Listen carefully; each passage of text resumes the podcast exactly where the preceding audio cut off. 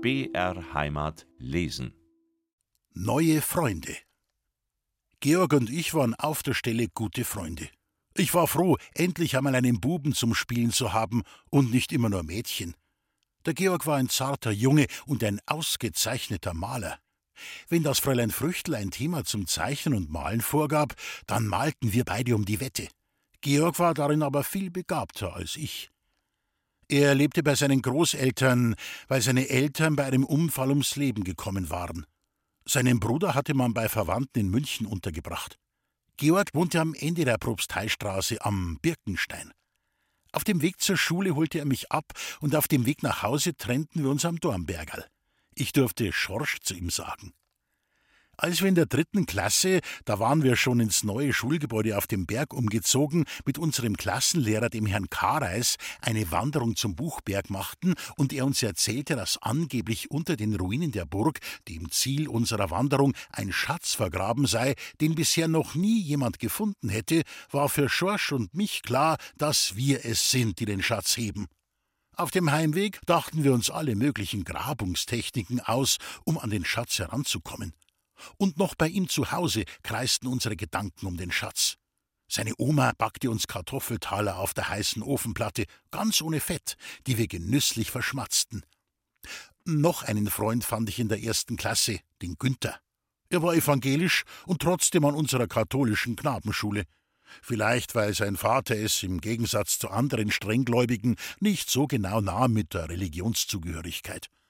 Von Günther hörte ich die gruseligsten Geschichten über die Zigeuner, die er, um mir zu imponieren, erfand und die ich, mit Schaudern erfüllt, glaubte. Er wohnte in der Nähe der Stadt Lohe, wo auch die Zigeuner immer kampierten. Von ihm lernte ich das Gedicht über Schule und Schüler.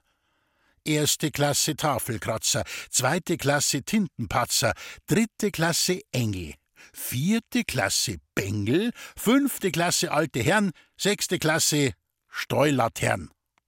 Das Gedicht verrät, dass man damals in der ersten Klasse mit dem Griffel die Schiefertafel beschrieb und erst in der zweiten Klasse mit einem Federhalter und einer goldenen oder silbernen Metallfeder, die man fast nach jedem geschriebenen Wort in das in die Bank eingelassene Tintenfass tauchte, auf Papier mit vorgegebenen Linien zu schreiben begann. Selbst in der dritten Klasse schrieben viele von uns noch immer mit dem Federhalter. Nur wenige waren stolze Besitzer eines Füllers, eines Füllfederhalters, den man auf Vorrat mit Tinte befüllen konnte und der ein zügiges Schreiben erlaubte, ohne Eintauchen in das Tintenfass nach jedem Wort und ohne Tintenkleckse auf dem Papier. Die erste Zeit füllte der Hausmeister dunkelblaue Tinte in die Fässer. Bald aber wurden wir nur mehr mit grüner Tinte versorgt, da ein amerikanischer Psychologe meinte, die grüne Farbe würde die deutsche Jugend friedlich stimmen. Der Willi gehörte zu jenen Schülern, die keinen Füller hatten.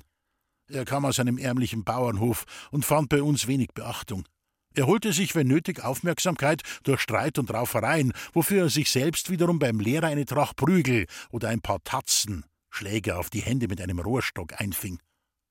Eines Tages kam Willi nicht nur mit Bonbons in die Schule, die er großzügig an uns Klassenkameraden verteilte, sondern auch mit einem nagelneuen Füllfederhalter, mit einer goldenen Feder. An diesem Tag war Willi der Mittelpunkt unserer Klasse. Er bekam, wonach er sich immer sehnte, Beachtung. Doch die Freude sollte nicht von langer Dauer sein. Irgendwie kam heraus, dass Willi seinen Großeltern Geld gestohlen hatte, um den Füller und die Bonbons kaufen zu können. Er wurde vor der Klasse mit Schlägen auf den Hosenboden bestraft und als Dieb bloßgestellt. Damit war er für uns nicht nur ein weiterhin verachteter, sondern auch als Verbrecher abgestempelt. Es gab in dem alten Schulhaus an der Ludwigstraße zwei Schreckenskammern, einen Karzer im Keller, in dem ungehorsame Schüler nach dem Unterricht eingesperrt wurden, und das Klo. Die Pissrinne war mit schwarzem Teer bestrichen und stank so furchtbar, dass man lieber in die Hosen gepieselt hätte, als das Pissoir zu benutzen. Wer in dieses Klo ging, hielt sich die Nase mit Daumen und Zeigefinger zu. Lesen und Schreiben. Es machte mir riesigen Spaß, lesen und schreiben zu erlernen. Besonders gern malte ich die Buchstabenschleifen mit Farbe aus. Und wenn mir etwas gefiel, dann kannte mein künstlerischer Drang zur Reproduktion keine Grenzen. Ich glaube, ich wäre auch ein guter Fließbandarbeiter geworden. Aber jedes Mal nur für eine kurze Weile, denn ich brauchte nach einer gewissen Zeit immer eine neue Herausforderung. Als uns die Religionslehrerin Fräulein Zapf ein Bild vorzeichnete, das eine orientalische Landschaft darstellen sollte, ein Haus mit Kuppel und einer Palme davor, war ich so begeistert davon, dass ich dieses Bild nicht nur in mein Schulheft malte, sondern auf jeden freien Zettel und jeden damit beglückte, ob er es wollte oder nicht. Genauso war es mit dem Schreiben. Der erste Satz, den ich von Fräulein Früchtel lernte, lautete Susi geht in den Stall. Diesen Satz fand ich so toll, dass ich ihn auf jede freie Seite des Poesiealbums meiner Cousine Gabi schrieb. Sie hatte mir in tiefem Vertrauen, ich würde wie ihre Freundinnen ein paar sinnvolle Sätze oder gar Lebensweisheiten eintragen, dieses intime Buch der Freundschaft übergeben. Ich wusste aber gar nicht, wofür Mädchen so ein Buch brauchen, wollte mich aber andererseits nicht lumpen lassen, ja, fühlte mich durch das Geleitwort Kennst du einen weisen Spruch? Schreibe ihn in dieses Buch, behandle es, als wär es dein, dann will ich deine Freundin sein, geradezu dazu aufgefordert, mich darinnen ebenfalls zu verewigen. Wie von der Muse geküsst, schrieb ich in großen Lettern und variablen Sätzen Susi geht in den Stall, Alex geht in den Stall, Rudi geht in den Stall, Renate geht in den Stall. Ich schickte alle Kinder, deren Namen mir einfielen, in den Stall. Und das auf jeder freien Seite des Poesiealbums meiner lieben Cousine Gabi. Ich fand das einfach toll, ja, genial. Meine Cousine, wie sollte es anders sein, nicht. Sie schlug mir das Buch, das sie durch meine Sätze als vernichtet empfand, einfach nur um die Ohren. Eine literarische Banause, sage ich da nur. Der Dachstuhlbrand. Ich schlief im kleinen Zimmer zur Propsteistraße hin. Das Fenster war mit einem weißen Vorhang verdeckt, der aber heller leuchtete, als ich es von der Ecklaterne an unserem Haus gewohnt war. Es war ein blaues, flackerndes Licht, das mich erschreckte. Und Stimmen auf der Straße, mitten in der Nacht. Brummte da nicht ein Motor? Die Tür zur Wohnstube stand offen, weil ich nicht allein sein wollte und so eine Verbindung zur Mama, die in der Stube schlief, spürte. Mama stand im weißen Leinennachthemd vor dem Fenster. Ihr langer, dünner Zopf hing über ihre Schulter. Auf ihrem Gesicht spiegelte sich dieses bläuliche Flackern. Mama, wo sie's? Drüben beim Bosel Prinz? Ich sprang aufgeregt aus dem Bett und lief zur Mama in die Stube. Mein Herz klopfte wie wild. Ich verspürte Angst. Mama schob mich zum Fenster, ihre Hand schützend auf meiner Schulter. Das Blechdach vom Haus der Frau Bosel und der Frau Fenk glühte. Aus einer Gaube stieg dicker Qualm empor. Auf der Straße rannten blau uniformierte Männer mit Helmen herum. Das ist Feuerwehr, erklärte mir die Mama kurz. Einer der Männer gab Befehle. Ein dicker Schlauch führte vom Feuerwehrauto in den Hausgang. Nachbarn standen auf dem Gehsteig auf unserer Seite und schauten rüber zum Brandhaus. Sie unterhielten sich und sahen mit Entsetzen, dass das Löschwasser zur offenen Haustüre herausschoss.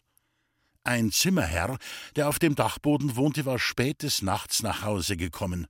Weil es so kalt war in dieser Nacht, heizte er das Kanonenöfchen in seinem Zimmer tüchtig ein. Das Ofenrohr glühte. Und weil es auf dem Weg zum Dach hinaus eng an einem Holzbalken angelegt war, fing dieser Feuer und setzte schließlich den ganzen Dachstuhl in Brand. Der Mann konnte Gott sei Dank gerettet werden. Selbst als der Brand gelöscht war und alle Leute von der Straße verschwunden waren, konnte ich nicht gleich einschlafen. Mama legte sich zu mir. So sehr mich das Feuer auch beunruhigte, so sehr faszinierten mich andererseits das Feuerwehrauto und die Feuerwehrleute. Zum nächsten Weihnachtsfest wünschte ich mir vom Christkind nichts sehnlicher als das rote Feuerwehrauto aus dem farbigen Quellekatalog. Das Auto war aus Plastik und von kleinen blauen Feuerwehrmännern gesäumt.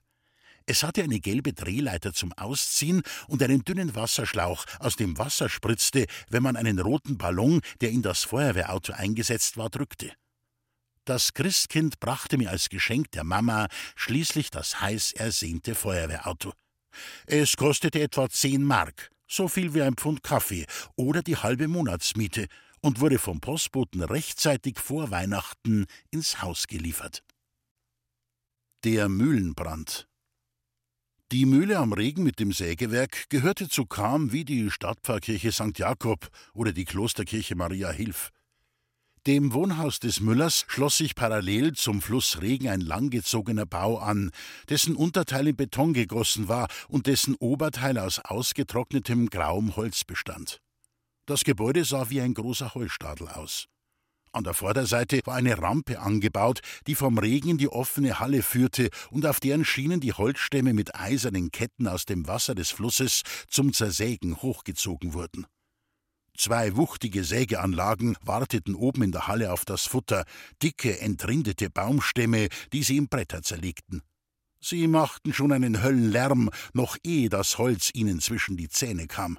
Ratsch, ratsch, ratsch, ratsch ging es den ganzen Tag. Es machte mir Angst, dieses Geräusch, das noch heftiger aufseufzte, wenn die Sägeblätter sich in die Stämme fraßen.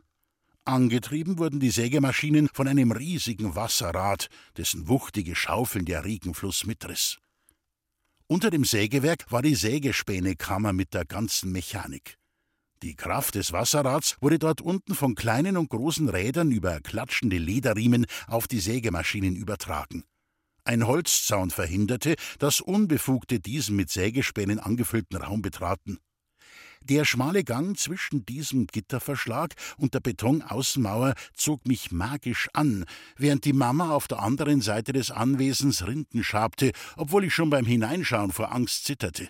Für mich war das Sägewerk mit seinen Rädern und Riemen, mit seinem Klatschen und Raunen und all den lebendigen Geräuschen wie ein unheimlicher Geist, kräftig, stark und unberechenbar.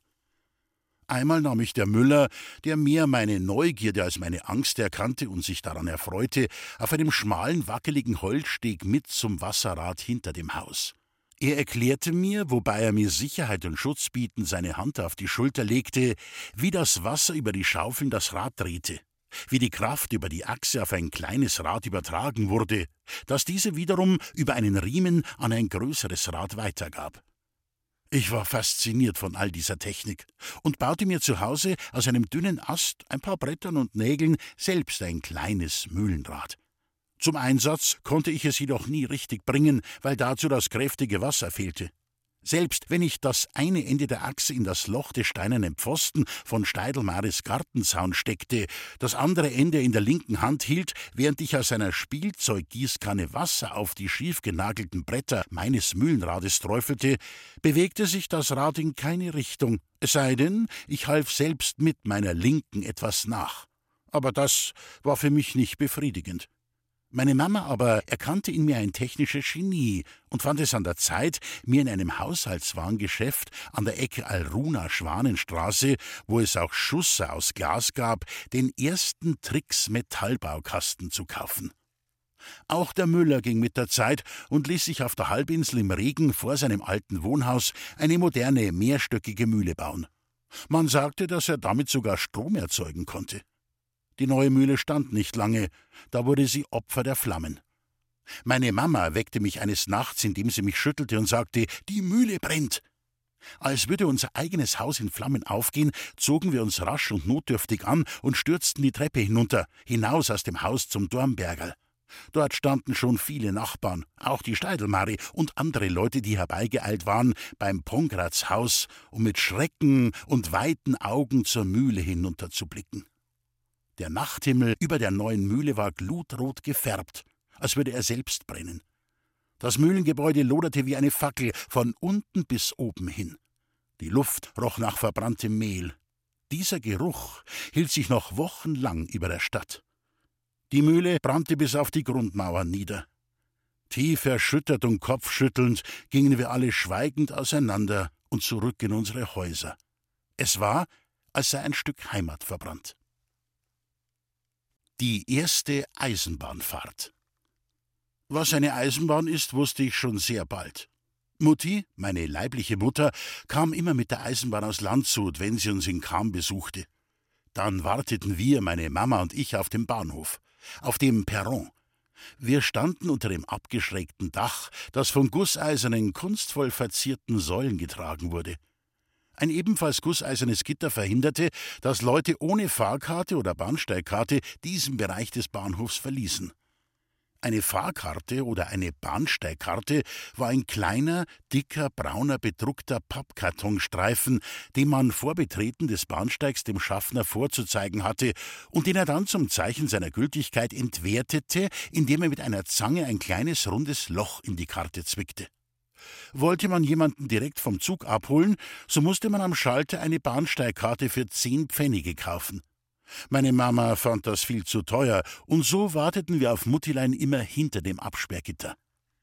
Einen Heidenrespekt hatte ich vor der schwarzen Dampflok. Das war nicht irgendeine Maschine, sondern ein Ungetüm.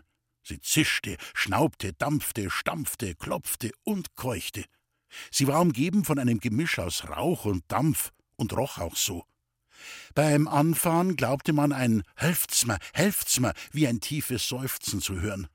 War sie etwas in Fahrt gekommen, so raunte sie ein Geht schon besser, geht schon besser, und bei voller Fahrt ratterte sie über die Schienen mit einem bestimmten Braucht's nicht, braucht's nicht.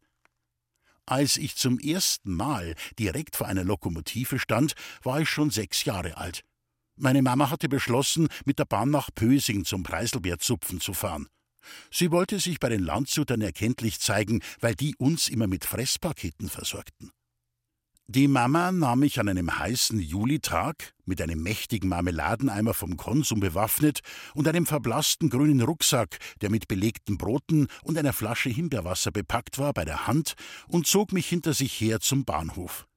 Sie hatte wieder diesen bestimmten festen Schritt, der besagte, dass sie sich etwas ganz fest vorgenommen hatte und davon nicht mehr abzubringen war. Sie löste am Schalter, hinter dem ein Mann in blauer Uniform mit einer roten Kappe saß, zwei Fahrkarten nach Pösing und zurück. Und zurück, hörte ich sie ganz deutlich sagen. Für mich bezahlte sie nur den halben Preis. Das war alles so aufregend für mich. Und da wir viel zu früh am Bahnhof angekommen waren, der Zug aber schon am Bahnsteig wartete, hatte die Mama Zeit, mir nicht nur die Lokomotive zu zeigen, sondern auch die Waggons. Es gab drei Klassen.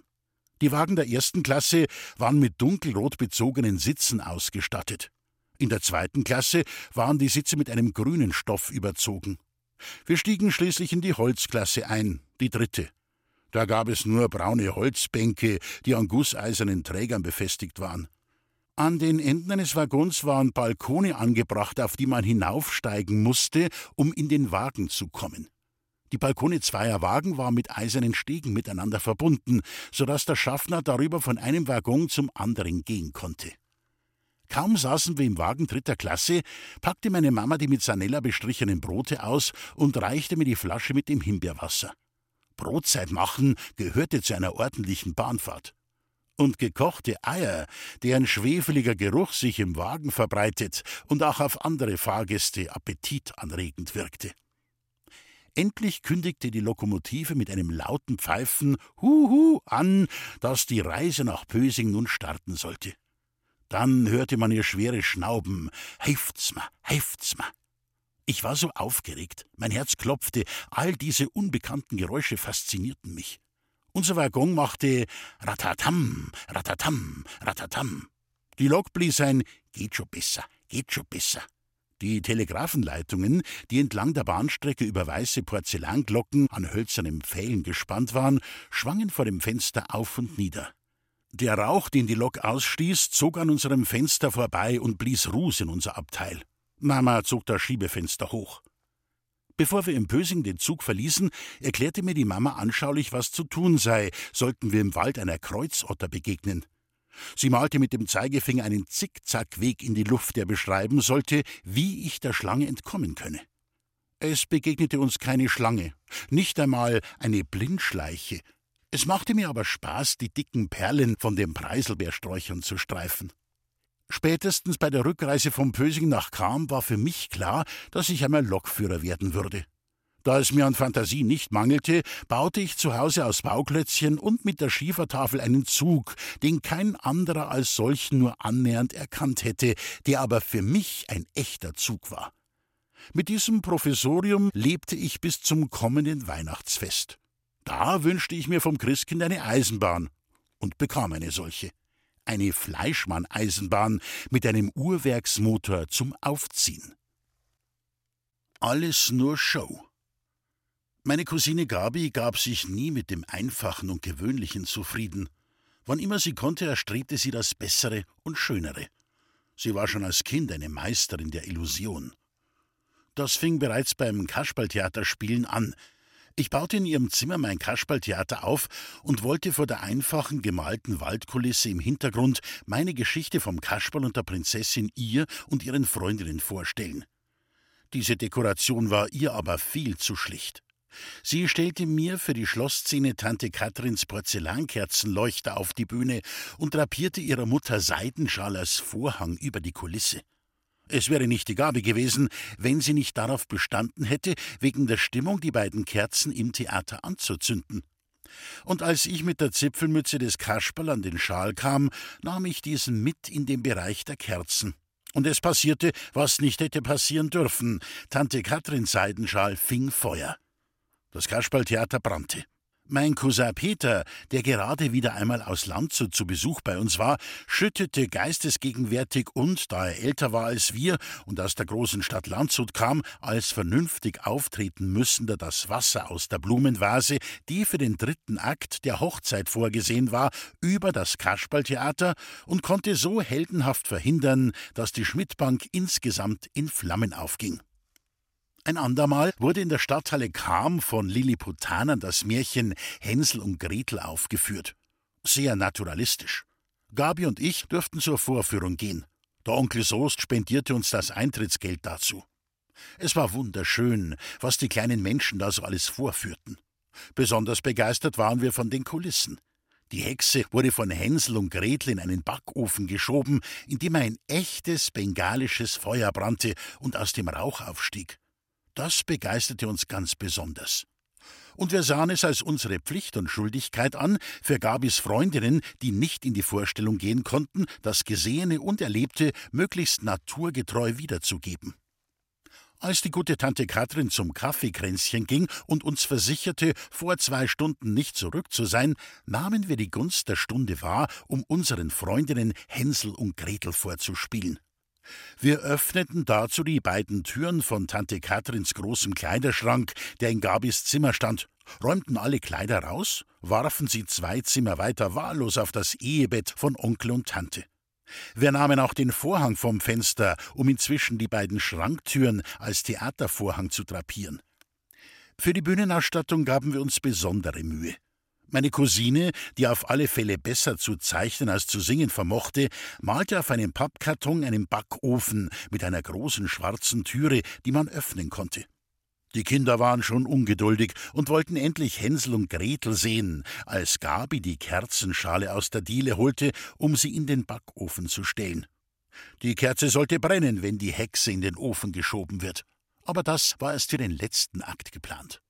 Doch so weit kam es nicht mehr, denn meine Tante betrat vom Kaffeekränzchen zurück just in dem Moment das Zimmer ihrer Tochter, als wir mit dem Spiel beginnen wollten.